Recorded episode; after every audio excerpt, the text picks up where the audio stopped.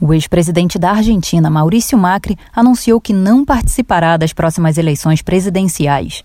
A declaração foi dada no domingo, dia 26, em suas redes sociais.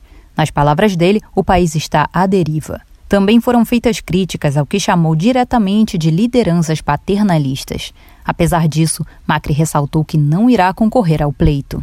No vídeo, o ex-presidente comunica a seguinte mensagem: aspas, Não serei candidato nas próximas eleições e o faço convicto de que devemos ampliar o espaço político para a mudança que iniciamos. Fecha aspas. O ex-presidente ainda disse confiar que, abre aspas, não seremos mais pisoteados pelo populismo. Fecha aspas.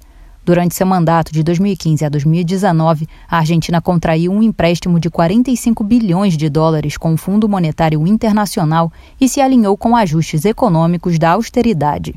De acordo com uma pesquisa das Urban Córdoba e Associados, lançada na última semana de janeiro, cerca de 68% dos entrevistados afirmaram que jamais votariam em Macri.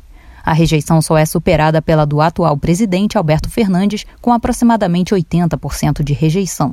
Os dois candidatos que lideram a pesquisa de intenção de voto são a ex-presidenta e atual vice, Cristina Kirchner, e o ministro da Economia, Sérgio Massa. Kirchner sofre um processo judicial e já declarou que não irá concorrer às eleições deste ano. A primeira etapa do processo de escolha do novo mandatário argentino acontecerá em agosto, nas eleições primárias de voto popular. O primeiro turno da eleição geral será no dia 22 de outubro e um eventual segundo turno no dia 19 de novembro.